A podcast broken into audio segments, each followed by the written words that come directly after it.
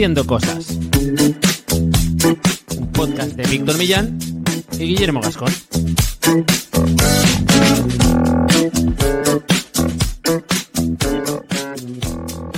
Bienvenidos y bienvenidas a Haciendo Cosas, un podcast para hacedores de cosas, gente que tiene ideas e Internet es su mesa de trabajo. Yo soy Guillermo Gascón, especialista SEO y cofundador de la agencia de desarrollo web y marketing de Cookies. Y al otro lado está Víctor Millán, nuestro periodista, redactor, especialista en multitud de temas eh, muy específicos. Víctor, ¿qué tal? ¿Cómo estás? Muy bien, encantado de ser especialista en multitud de temas. la contradicción, eh, aquí la tenemos. Si hay alguien que es capaz de ser especialista en multitud de temas, seguramente no sea yo. ¿Qué tal, Guillermo? ¿Cómo estás?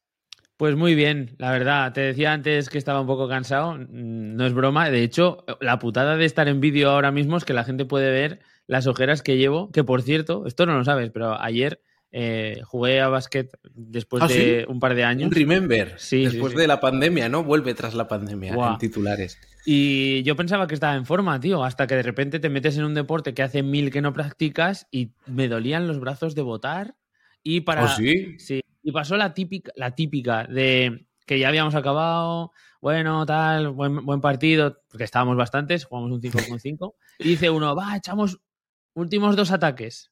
Y en, y en el último ataque me, me, Campeonato dieron- cruzado. me- me- me metieron un puñetazo, en plan, sin- ¡Oh! sin querer, ¿Sí? en el ojo, me sacaron la lentilla, bueno. Hostia, sí, Y- lentilla fuera. Sí, sí. Y, y por la mañana tenía este ojo empezando ahí a ponerse morado. Yo espero que no avance mucho más, pero ahora que me estoy viendo la sombra, me parece Bueno, más o menos. está pillando está un de color. Pero bueno, bueno, bueno. pongo la luz, está un poco más fuerte.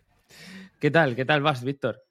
Bien, eh, pues acabando ya septiembre y octubre parece que va a ser un septiembre 2, así que bueno, ahí vamos, pero bien, bastante, bastante bien. Y bueno, con ganas de hablar hoy de un tema calentito y que interesa a mucha gente. Mm, empiezo preguntándote una cosa. ¿Tú has notado, digamos, ya el, el update de Google en algunas webs? Sí, yo creo que este año ha sido un año de bastante impacto para prácticamente todos los proyectos. La gente, yo creo que la gente que ha trabajado los proyectos muy cerca de las directrices de Google quizá es la que menos ha notado impacto porque, porque bueno, los que utilizan estrategias un poco más agresivas y alternativas han sufrido más. Eh, eso es verdad. Incluso, pues, no tanto agresivas, pero bueno, ahora hablaremos un poquito más. Eh, gente que hace, que hace cosas diferentes eh, por el mero hecho de, de ser algo que no está contemplado en, en lo habitual, le- han sufrido más. Así que vamos a hablar de, de todo esto un poco. Hacemos una pequeña introducción también de, de lo que son las updates, por si hay alguien que está un poco perdido y no sabe muy bien de lo que cojones estamos hablando. Y hablaremos, hablaremos un poquito de las que se han ido desplegando a lo largo de, de este año y sobre todo las que más, las que más impacto han tenido y las últimas. Muy bien. Hoy no tenemos, bueno, hoy vamos a hablar de Google, le hemos presentado ya el tema, pero hoy no tenemos frase de este podcast, es para ti, ¿sí? Sí, sí que tenemos, ¿no? ¿Ah, sí? Hombre, por favor. Tengo que leerla yo, a ver dónde está. A ver, Ah, sí, la tengo, vale. ¿La leo? dale. Este podcast es para ti si al escuchar las palabras Google Update te empiezan a salir los tics nerviosos. Uf, el ojillo este que empieza ahí a guiñarse un poquito, pero sin insinuarse, nada, ¿sabes? Sin nada, con tranquilidad. Automáticamente. Porque eh, lo que, pa- lo que ha pasado, ha habido un cambio yo creo importante, así viéndolo desde fuera, y es que antes los updates Google no los anunciaba tanto y ahora como que los anuncia cada media hora. Sí, ¿No? esto es. Esto hubo un cambio de, de- de estrategia de comunicación por parte de Google. No sé si te suena un tal Danny Sullivan, que era. Me suena un poco. Vale, pues ese poco que te suena es porque es, el, es la persona que está un poco encargada de la comunicación entre la comunidad de webmasters y, y Google, ¿no? Y las- John Mueller que eh, pinta en medio. John Mueller es uno de los ingenieros que también está cerca de la parte de, de comunicación. Sí, el. Danny Sullivan creo que está más pegando a la zona eh, americana y porque debe estar allí. Y el John Mueller es como que lo tenemos aquí en Suiza, en, en también unas oficinas que hay de, de Google importantes. Así que eh, sí, hay, hay como unas- una serie de caras bastante reconocibles de, de la comunicación de Google hacia afuera. Y este Dani, eh, desde que entró a trabajar a- en Google, que por cierto vino de un medio que hacía coberturas específicas de un medio digital que hacía coberturas específicas de, pues de, los avances de, Google, de sus nuevas implementaciones y demás, lo cambió de bando, por así decirlo. y, y, desde entonces está habiendo mucha más información en el sentido de no tanto transparencia, porque no se le puede pedir tampoco una transparencia brutal a una empresa que al final no deja de ser una empresa privada. Claro. Pero sí un poco eh, avisos, ¿no? Que se echaban en falta. Una época un poco opaca, podemos decir, eh, unos años antes de su entrada y luego a partir de, su incorporación empezó a, empezó a fluir un poquito más esa info, pero que tampoco es la gran maravilla, ¿vale? Se ha avanzado mucho, se ha avanzado mucho porque incluso eh, se ha creado una página que podemos compartir después en las notas, em, en la que se listan los updates, que esto antes era una cosa que ni siquiera por parte de Google se, hacía, ¿no? O sea, había updates y ni siquiera tenían nombre o ninguna fecha en el calendario de despliegue, de final. Ahora te dicen incluso cuántos días va a durar el despliegue, en qué países va a afectar, o sea que es el tema, ¿no? Que se ve el tsunami cuando dicen hemos desplegado este, bueno, el que ha pasado uno de los últimos que ahora comentaremos, Eso es. Lo despliegan en, medios de habla inglesa y van comentando en dos semanas llegarán a tal y la gente como que se prepara y demás, ¿no? Para, Eso es. Para ver cómo llega. Qué interesante. Ahora hablaremos de todo esto. Si quieres, hacemos un poco nuestras menciones. Em, vamos a empezar un poco hablando de, de, un Anchor porque está muy relacionado con, con el mundillo SEO al final, eh, una de las cosas que han ido afectando a lo largo de la historia en los diferentes updates es el impacto que tiene la autoridad de, un proyecto en los rankings. Ha habido épocas en las que se ha castigado fuertemente la manipulación de la autoridad, las malas prácticas, mediante enlaces de baja calidad o en sitios que no corresponden por temática y demás. Entonces, eh, está guay contar con empresas como un Anchor que nos permiten conseguir enlaces que aportan autoridad a nuestros sitios, pero siempre desde un punto de vista seguro y que están bien recomendados. Ellos tienen sus herramientas internas de Affinity con las que nos dan tips de qué enlaces pueden ser o qué medios pueden ser más interesantes dada la temática que nosotros estamos trabajando en nuestros proyectos. Y además también cuentan con gente interna que nos puede echar un cable a la hora de eh, decidir si uno u otro o a la hora de incluso solicitar medios que no, que no están dentro de su catálogo y demás. O sea que eh, tenemos un montón de opciones para hacer las cosas bien.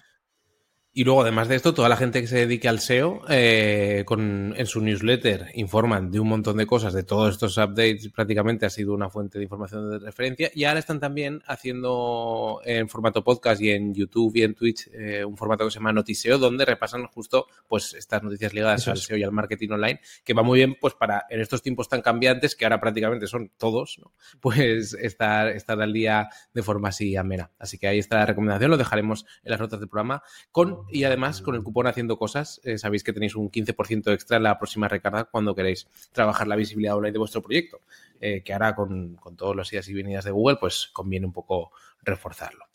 Y luego, Guillermo, también tenemos que hablar de nuestra comunidad, donde se ha estado hablando un poco últimamente de, cambiamos un poco de tema, de review de la, de la eh, plataforma esta que compró Twitter para enviar newsletters, porque nosotros la, bueno, la usamos, de hecho, para enviar nuestra newsletter, que la enviamos una vez al mes, y ha habido, o sea... la eh, debacle, ¿no?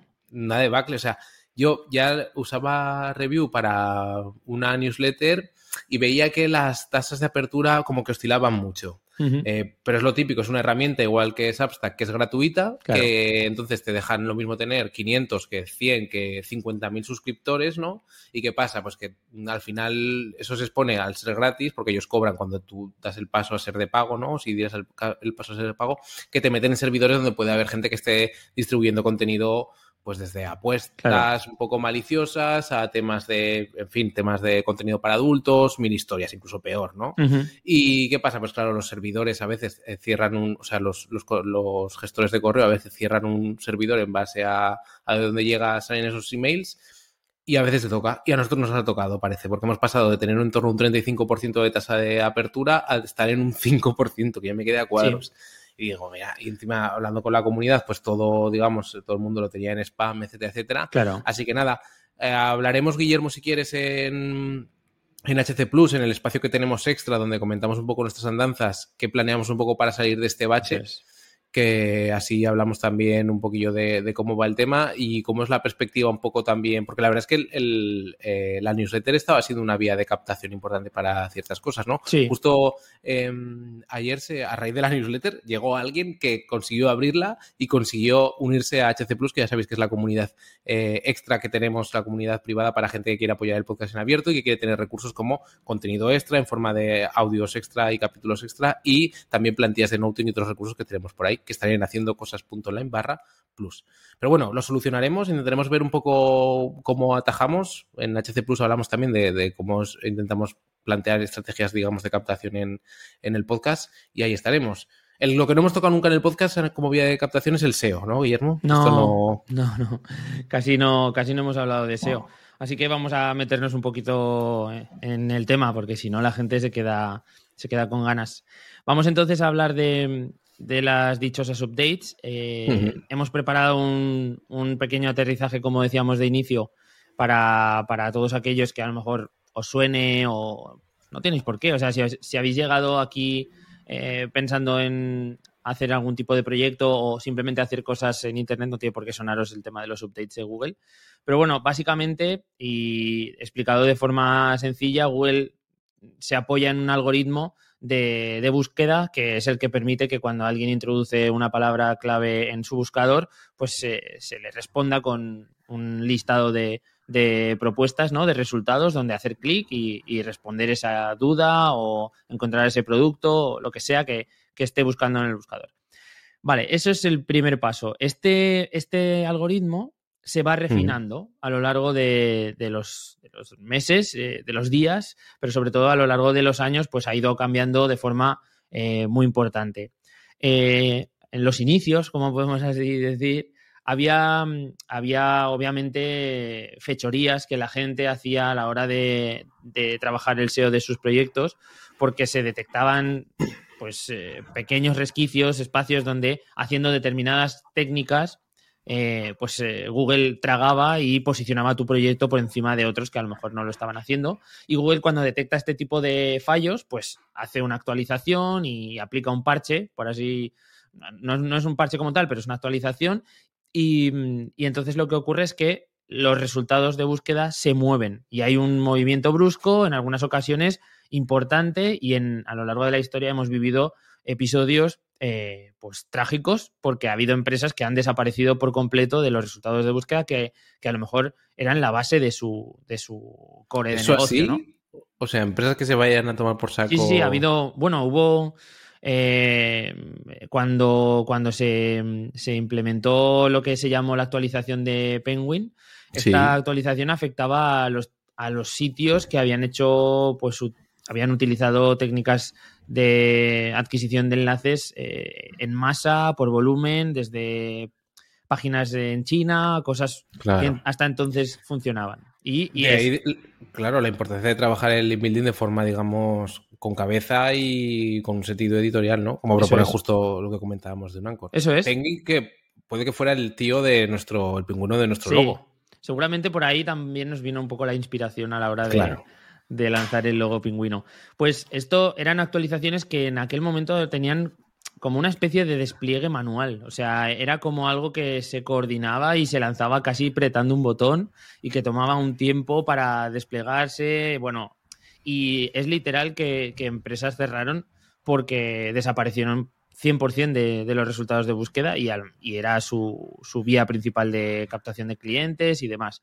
Además, había un montón de negocio construido alrededor de esto. O sea, había empresas que vendían enlaces, había granjas, había, en fin, sitios que, que, se dedicaban a todo esto, incluso empresas de SEO que solo hacían esto y que tuvieron que o reconstruir, reconstruirse, no sé si llegarían a poder, pero eh, reconvertirse o, o cerrar directamente, ¿no? Bueno, eso quedó ahí en la historia. Dime. No, la época de, digamos, donde las webs eran todos los footer con un montón de enlaces con palabras clave, todo ese tipo de cosas, ¿no? Eso es. Eh, es la época del SEO un poco más durete, ¿no? Más. Sí, había, había software que tú les conectabas un, pues que esto, bueno, mía, se hace mucho, pero le metías como una especie de footprints y le metías una especie de listas de sitios que admitían enlaces mediante registro o cosas así, y automáticamente te utilizaba toda esta información para crearte links desde portales de estos. Y eso era, bueno, pues, eh, el pan de cada día en proyectos de este, de este palo. Esto ha pasado mucho tiempo y lo que comentábamos hace muy poco, eh, las actualizaciones ahora tienen un despliegue mucho más gradual y, da la sensación de que no es tanto un apretar un botón y hacer una limpieza, sino que es como una vuelta de tuerca. Cambio algorítmico, ¿no? Eso es. Se le, añade una capa de, inteligencia a este algoritmo que tenemos por debajo y va creciendo eh, en función de, estas eh, acciones que pues eh, quieren aplicar desde la parte de, Google. Hay que pensar que una de las de las patas más importantes del algoritmo de Google ahora mismo responde a la inteligencia artificial. Entonces, en cierto modo, eh, no es controlable y, no se le aplican cambios de forma manual, sino que eh, va aprendiendo sobre los resultados, cómo están aplicándose a, las personas que están utilizando el buscador y va refinando la respuesta, ¿no? Entonces ahí es bastante más difícil de, meter mano, pero sin embargo se guardan otras, otras vías para seguir creciendo y haciendo modificaciones en, los resultados. Vamos a ver, si quieres, eh, algunas de ellas. Eh, Veníamos de, esta época en que los updates eran un poco más vastos, por así decirlo, es decir, pues se veía webs que habían tenido una acumulación quizá de enlaces un poco sospechosas y entonces manualmente decían, pues estas webs que cumplan con estos parámetros, para abajo. Y Luego estuvo eh, fue famoso también el, el, update este de temas de mm, que atacaban a temas de, salud y de dinero, ¿no? Eh, que atacaron muchas webs que estaban posicionando temas sí. Eh, un poco comprometidos de cara a Your Life, sí, estuvo, estuvo esto fue principalmente durante el año pasado. Otro muy famoso, muy famoso fue el, el, el archiconocido Panda Update, que este atacaba más a, la parte de contenido, ¿no? Pues si los textos estaban eh, sobreoptimizados, si se estaban repitiendo las palabras clave tropecientas mil veces para, para darle Lo típico de, claro, repetir palabra clave eh, cada tres párrafos, etcétera, etcétera, ¿no? O sea, los textos de estos cacatúa que se veía. ha ido refinando, en realidad Google ha ido haciendo que los textos supuestamente sean más naturales, ¿no? Y todo se, naturalice un poco tanto. ¿Cómo han sido, y ahora estos últimos, cómo, cómo, en qué se han centrado? Bueno, pues eh, a lo largo de este, de este año eh, tenemos un enfoque más de, de, intentar todavía naturalizar más los, los contenidos que hay dentro de Google, porque se sigue escribiendo mucho para Google, se sigue escribiendo pensando más en el buscador y en el ranking que digo escribiendo, pero en realidad es creando páginas o creando landings para, para, el buscador que para el usuario, ¿no? Y bueno, pues hay un montón de, de estrategias que se han llevado a cabo en los últimos años, como la automatización de, de, la generación de los contenidos en base a spin o a batiburrillos que se podían hacer con algunas herramientas y demás, que, que hacían webs automáticas, ¿no? Las automáticas que se pusieron tan de moda durante el año pasado. Eh, ahora con todo el tema de la inteligencia artificial y la generación de textos a partir de, este tipo de herramientas, también Google se está, intentando imponer ahí para, controlarlo, entre comillas, ¿no? Porque es bastante, bastante complejo. Y luego, pues, hay ciertos nichos que son más sensibles en cuanto al contenido que se publica, que por ejemplo son aquellos de review de producto. Este año se ha concentrado mucho en ello. Ahora miraremos las notas de los últimos updates, que básicamente se centra en intentar que esas valoraciones o esas, esos comentarios o recomendaciones que se hacen en los típicos rankings de producto, listados de los mejores, este tipo de cosas, pues estén un poco más cercanos a, a las necesidades del usuario, ¿vale? Y sean realistas y sean verídicos, ¿no? Que es el peligro que tenemos muchas veces cuando acudimos a un ranking de esto, que lo que nos pueden estar intentando meter no es que sean los mejores, sino que son los que más comisiones tienen en afiliación o lo que sea, ¿no? E, en ese sentido. Así que, eh, pues bueno, vamos avanzando un poquito desde, desde eh, principios de este año. Tenemos unos seis updates eh, principales que están notificados por parte de Google. El primero es uno que tenemos en febrero que hace referencia a, la experiencia de usuario eh, en versión escritorio. Habíamos tenido cambios ya en la versión mobile como, como estos, pero ahora aplicaban ya este cambio a, la versión de escritorio y de repente ya empezó a afectar eh, pues, eh, un montón de métricas que veíamos desde herramientas como PageSpeed. Las veíamos como estaban afectando al ranking ya también en la versión de, escritorio. En marzo vimos un, el primer update que estaba relacionado con esto que comentábamos de las reviews de producto. Eh, en mayo se produce, yo creo que el más importante de, todo este año, que es el que realmente hace, genera más cambios, y esto ya lo vi yo directamente en clientes y demás. Eh, este es un core update que, ellos le ponen este nombre, básicamente porque no te dan más datos. Es un cambio del core de algoritmo, o sea, un cambio en profundidad de alguno de los, de los puntos clave de, de este algoritmo y que básicamente hace que se empiecen a valorar otras cosas que quizás estaban eh, sobreexplotando eh, ahora mismo con algunas técnicas o que Google, por lo que sea, quiere darle más énfasis aquí o allí. Las recomendaciones que nos suelen tirar en estos casos son muy generales, incluso hacen referencia a, elementos que están en el listado de buenas prácticas de Google desde 2019 o cosas de este estilo, ¿no? Que dices, joder, eh, coño, no me estás dando ninguna pista de por dónde van los tiros, ¿no? Entonces la comunidad empieza un poco a elucubrar qué es lo que narices está afectando ahora, qué es lo que no. Al final es un poco complejo porque eh, otro de los puntos clave y, que la mayoría de la gente eh, no es consciente es que cómo te afecta a ti un update y cómo le afecta a la web del competidor muchas veces es, muy diferente. Entonces, sacar conclusiones eh, en función de lo que ves que está pasando a tu competencia o a una web en concreto que ha cambiado, eh, no es sano. Lo, digo porque es muy habitual de decir, hostia, esta web ha subido, voy a ver lo que ha hecho y voy a intentar llevarme toda esa información para aplicarla a mi proyecto. Puede funcionar porque algún punto puede encajar, pero te puedes llevar un saco de mierda también de, cosas que no estaba haciendo bien ese proyecto y por lo que sea Google no le está penalizando. ¿no? Entonces, bueno, estas son un poco las, las iniciales que se lanzaron hasta, hasta mayo y que a partir de, a partir de mayo tenemos en julio una revisión de, esta de, reviews de producto.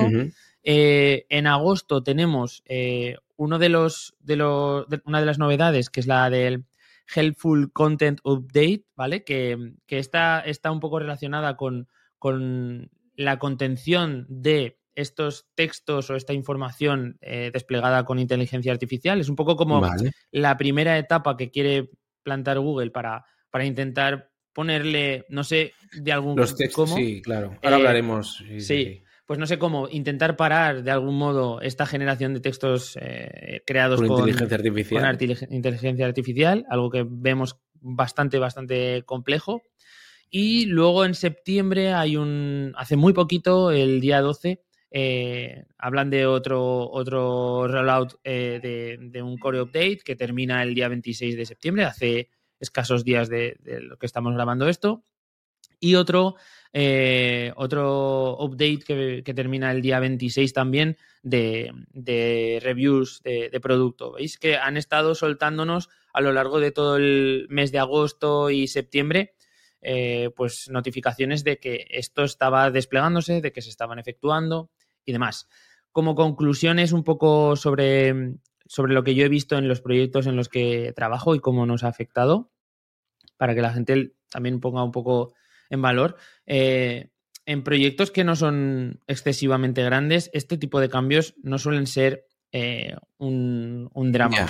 Porque, porque como mucho te hace bailar una, dos, tres posiciones y demás. En proyectos que tienen muchas URLs sí que esto puede ser mucho más, mucho más dramático, porque esas variaciones de posiciones, si las multiplicas por el número de páginas que tiene un proyecto con mucho volumen, eh, pues sí que puedes ver grandes gaps ¿no? de, un, de un momento previo al update a uno posterior. Y em, sí que yo he llegado a relacionar en algunos proyectos que el update de mayo y el update de septiembre de Core eh, han tenido cierta relación, o eso es lo que yo he visto en, los proyectos que gestiono. Vale, yo tengo algunas preguntas eh, que hacerte. El año pasado, y que es la que acabó llegando en febrero, si no me equivoco, se habló, eh, bueno, el año pasado y comienzos de este año, hasta el infinito y más allá de las Core Web Vitals famosas, que luego no han tenido un impacto tampoco muy relevante. O sea, parecía que iba a ser una especie de guadaña y... Sí, sí, sí. sí. De una hecho, web más o menos aseada a nivel de velocidad de carga y, y performance, salvas bastante el esto. No sé si se habrá cargado a las webs que puedan ser una auténtica patata, pero vamos. ¿Qué, qué opinión tienes? Aquí tenemos, yo creo que esto volvemos a, a ver casos concretos de webs que siguen cargando muy lentos, pero que por otros factores están arriba y te choca mucho verlo, ¿no? Eh, se le llegó a llamar incluso móvil, a- al momento en el que Google empezó a avisar de que eh, cuidado porque si tu teléfono, o sea, tu web no está adaptada para, eh, para resoluciones adaptadas a dispositivos móviles, eh, podrías tener muchos problemas. Si tu web no está adaptada a una a un, a un funcionamiento correcto a nivel de velocidad, performance para escritorio, se suponía que ibas a tener problemas. Yo creo que es que ahora mismo también es, es algo bastante normal que los proyectos sean responsive, que más Sí. o menos estén aseados a nivel de velocidad de carga. Creo que esto está ya como que está calando, ¿no? Y los proyectos ya no salen tan desastrosos como, como quizás podía pasar hace unos años. Claro. Y luego, eh, otra pregunta que quería hacerte es, eh, da la impresión de que hay injusticia en este tipo de updates. Quiero decir, se pueden cargar a webs que hayan sido, digamos, que hayan hecho cosas mal hechas o un poco piratillas. Eh, puede que perjudique quizá o que suba webs que más o menos estaban salvando. Pero hay, ¿tú has tenido, por ejemplo, alguna experiencia o has sabido de alguien que haya sido súper pulcro, haya hecho contenido de puta madre y, aun con todo, se haya metido un tortazo enorme? Sí. ¿O no? Sí, sí, sí, ¿Sí? Eso, eso ha pasado. O sea, Y- existe la injusticia. Sí, sí, existe la, existe la injusticia, pero yo creo que en muchas ocasiones cuando ocurre esto y una web funciona bien y, y aún así hay un update, no que le hace desaparecer, pero sí que le hace bajar algunos peldaños, Ya. suele ser porque premia a otros. No es porque a esa Vale. web le quite, sino porque algo han hecho el los competidores que Google empieza a valorar por encima de, de tus resultados. Vale. Pueden ser temas de autoridad que no son tan controlables o cosas que sean más de IT que desde la parte de SEO no se puedan llegar a implementar. eh, bueno, cosas que, se escapan a lo mejor de- del rango del SEO dentro de un proyecto y que, que no es que te penalicen, pero no te dejan estar al mismo nivel que, que uno de tus competidores. Y Vale. lo que suele ocurrir en estos casos, y, y ya van unas cuantas veces que, que lo veo, es que en un core te dan esa colleja y hay una corrección posterior Hmm. muchas veces que, que- que hace que a lo mejor no sea tan fuerte o que incluso te hace recuperar esas posiciones que habías perdido por completo. Esto lo hemos visto mucho a lo largo de, de- de la historia de los updates. Proyectos que se hunden, entre comillas, en esa primera página en marzo y que en octubre hay un, un core update y te, y te vuelve a colocar en las posiciones que estabas antes. A mí el que más me interesa es el, uno de los últimos que ha habido, el de agosto, el de inteligencia, o el que está enfocado un poco en inteligencia artificial, que tiene una parte muy palpable, que es, digamos, eh, webs generadas un poco con scrapping, que eso no es tanto inteligencia artificial, como tirar de APIs, etcétera, etcétera, Sí. ¿no? Que al final lo que se resume es que es contenido un poco duplicado o traducido mediante una API que pasa tal, pero al final es como contenido un poco en, en bulk, ¿no? Que no, Sí. no- se da por hecho que no va a ser de calidad. Em, pero luego, claro, supuestamente este update, no sé hasta qué punto Google lo ha confirmado, pero también está un poco enfocado en que el contenido sea redactado por humanos siempre y no por Mm. inteligencias artificiales. En un momento en el que, junto con Dalí, etcétera, etcétera, en el punto, digamos, visual, están saliendo un montón de... Yo estoy haciendo pruebas con, con varios de ellos. Están saliendo em, empresas y software que ofrecen generación de textos Sí. pues algunos con muy buena calidad, ¿no? Eh, es verdad, o sea, yo en esto tengo una posición muy clara. Eh, hasta ahora había habido mucho contenido en Internet donde había 40 posts un poco hablando de lo mismo, pues obviamente eso, una inteligencia artificial puede leer esos 40 posts y sacar el suyo propio haciendo un refrito, que Sí. es lo que se ha hecho, digamos, a nivel de contenidos un humano en redacciones y en un montón de sitios eh, de toda la vida, Sí, sí. precisamente, ¿no? Eh, y ahora lo hace una máquina, que no lo hace muy diferente a un humano, porque al final es un trabajo donde no, no hay un. eh, no hay una carga, digamos, creativa muy importante. Pero los textos buenos que te dejen quizá eh, pensando más o que tengan un enfoque más interesante, eso va a ser muy complicado que lo haga una inteligencia artificial. Pero bueno, quitando este debate, que es otro, hicimos, por cierto, en un Anchor eh, un directo hablando de este tema que está en su canal de YouTube bastante mm. interesante y con, gente que estaba chuiso por ahí, que también controlaba, que controlaba mucho el tema, etcétera, etcétera. Em, esto de, ¿tú cómo ves ese tema de, sobre todo la postura de Google? Porque es una postura como muy em, categórica, parece que ellos pueden cambiar de opinión, han cambiado de opinión como todo el mundo cada cierto tiempo, sí. pero al final un contenido generado por una máquina o por una inteligencia artificial no tiene por qué ser malo per se, ¿no? Sí, a ver, yo creo que eh, este update es como que... Preventivo, ¿no? Sí, es uno de los puntos dentro de las recomendaciones que, o de las dudas que te plantea a la hora de, de enfrentarte a la creación de un contenido adaptado a lo que solicita Google, ¿no? El hecho de que eh, no, no, no, no, sea un texto automatizado o, o, no sea un contenido generado solo para eh, Google. Bueno, este tipo de, de enfoques es el que va a intentar evitar. Obviamente, con todo lo que se viene a nivel de inteligencia artificial, yo creo que es como una. Es como un primer toque de atención. En plan, hey, ten en cuenta, os lo pongo aquí en este listado de cositas que son interesantes para no caer en este problema.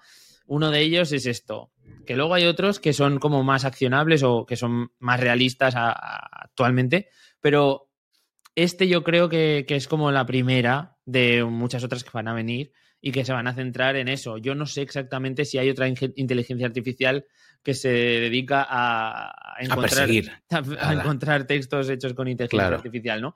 Pero si lo hay, será Google el que lo, el que lo desarrolle. Ellos pusieron como unas preguntas eh, para identificar si tu contenido, digamos, cumplía con los nuevos estándares de Google y al final son preguntas un poco de querer hacer las cosas bien. Te preguntaba, ¿tu, tu contenido eh, plantea una pregunta y la responde? No como los típicos, que la prensa es el primero que lo hace, estos contenidos de que te plantean una pregunta. ¿Cuándo se estrena, por ejemplo, la quinta temporada de la serie X y no hay una fecha eh, predefinida y entonces no te la responden? Y son, claro, una cosa es que el usuario lea eso o el lector lea eso y en el primer párrafo le digan, pues mira, no hay fecha, pero se estima que en el verano de 2023 se estrene. Y otra cosa son los contenidos donde te meten cuatro párrafos y al final te dicen no hay fecha y quizá en el verano de 2023 tal, ¿no? Entonces, claro, se trata un poco de hacer las cosas con cierta naturalidad, en cierto modo. Lo que pasa es que al final los están... Google ha ido evolucionando mucho en esto. Al final, ahora ya vemos que hay contenidos que posicionan que no son un ya no posicionan, digamos, los parrafazos, sino que si la respuesta es buena con una imagen o con una línea o con un dato, te da el dato y ya está. Lo malo que es que pues están las búsquedas estas que, preconiza y se queda Google porque al final son de, una respuesta muy rápida, ¿no? Sí, sí. Pero bueno, al final mm, es lo que toca. Eh, yo no, este tipo de cosas no, no, los, no las veo mal Ah, no sé, claro. El problema es, claro, que tú tengas un, imagino, ¿eh? por ejemplo, tengas un e-commerce con un montón de, productos y en un momento dado esto te afecte, ese tipo de cosas. Pero para contenido que se haya hecho medianamente bien, no, no tendría por qué ir malas cosas. ¿no? Claro. El tema es, en realidad aquí, eh, esto es muy recurrente. Vivimos en pequeñas burbujas de, de influencia. Yo vivo en la burbuja de, deseo en cuanto, por ejemplo, que entro en Twitter y solo leo eh, comentarios de gente que está en este sector y parece como que eh, hay, un gran impacto de todo esto y que cada vez que hay un update el mundo eh, se mueve, porque, pero es porque el ruido que tengo ahí dentro está todo el rato dando vueltas alrededor de estas noticias. Lo que ocurre normalmente es que hay ciertas personas a las que esto les afecta mucho porque han hecho determinados proyectos con un nivel de riesgo más alto y, eso hace mucho ruido. O sea, cuando hay alguien que, por lo que sea te, tumba tu red de, webs automáticas, eh, pues obviamente eh, esto va a ser un problema. Eh, vas a montar un cirio y vas a decir que vaya tela este update y demás. Entonces, pues bueno, em, habrá que ver. Ahí es verdad que hay portales en los que les ha afectado más fuerte, eh, otros menos, pero creo que cuando las cosas están relativamente bien hechas, eh, existe luego una corrección y hay una recuperación y, no todo es tan drástico, ¿sabes? Vale. ¿Y qué podemos hacer si vemos que de repente nos ha afectado o si estamos trabajando con un cliente al que le ha afectado, eh, por ejemplo?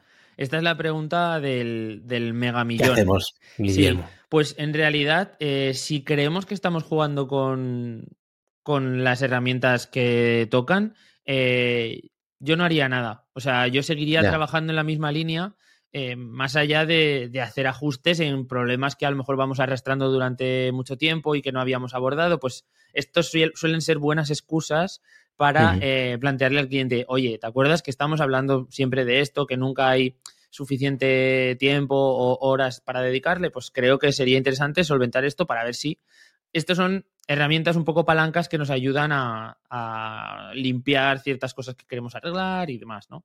Eh. Pero sobre todo, si sabemos que estamos haciendo algo que podría penalizarnos y que podría ser la causa, obviamente centrémonos ahí, ¿no? O sea, entra un poco todo dentro del, dentro del sentido común y una de las cosas que suele ocurrir es que eh, nos volvemos locos, lo que os decía antes, empezamos a buscar muchas, muchos problemas, empezamos a darle vueltas a todo lo que tenemos montado y si nos, y si nos hemos equivocado en todo y si la estrategia está mal y si... Y quizá no es tanto eso, sino que, pues bueno, en esta ocasión te ha tocado sufrir esa parte eh, no tan positiva del, del cambio y hay que esperar y seguir trabajando.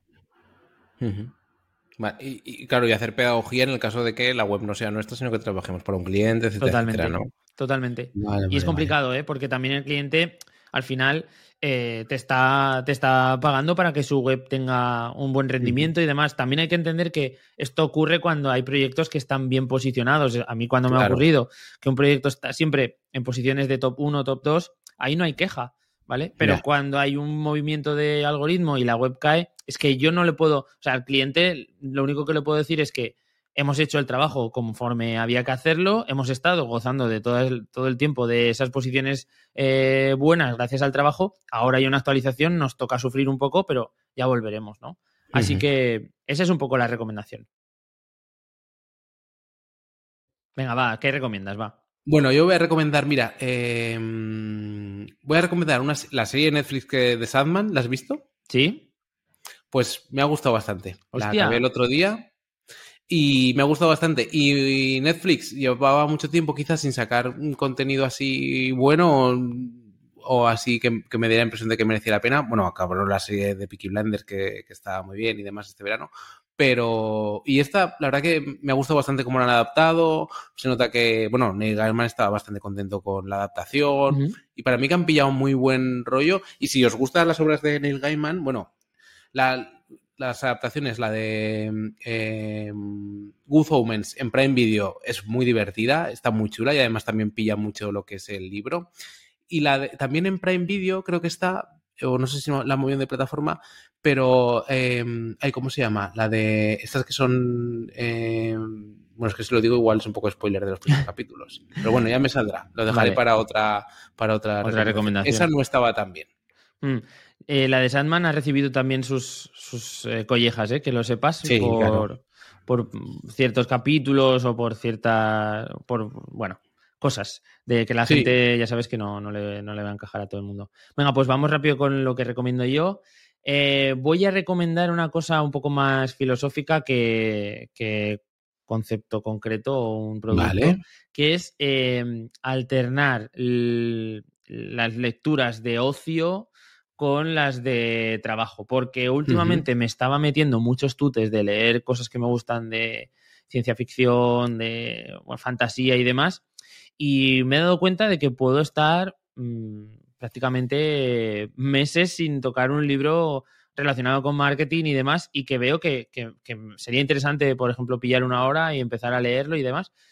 Y voy a empezar a hacer un poco de alternancia entre unos y otros para, para no perder un poco el hilo tampoco en, en ese tipo de lecturas, que antes solo leía de eso, por ejemplo, ¿no? y, y quizá me empaché y ahora me estoy empachando de lo otro.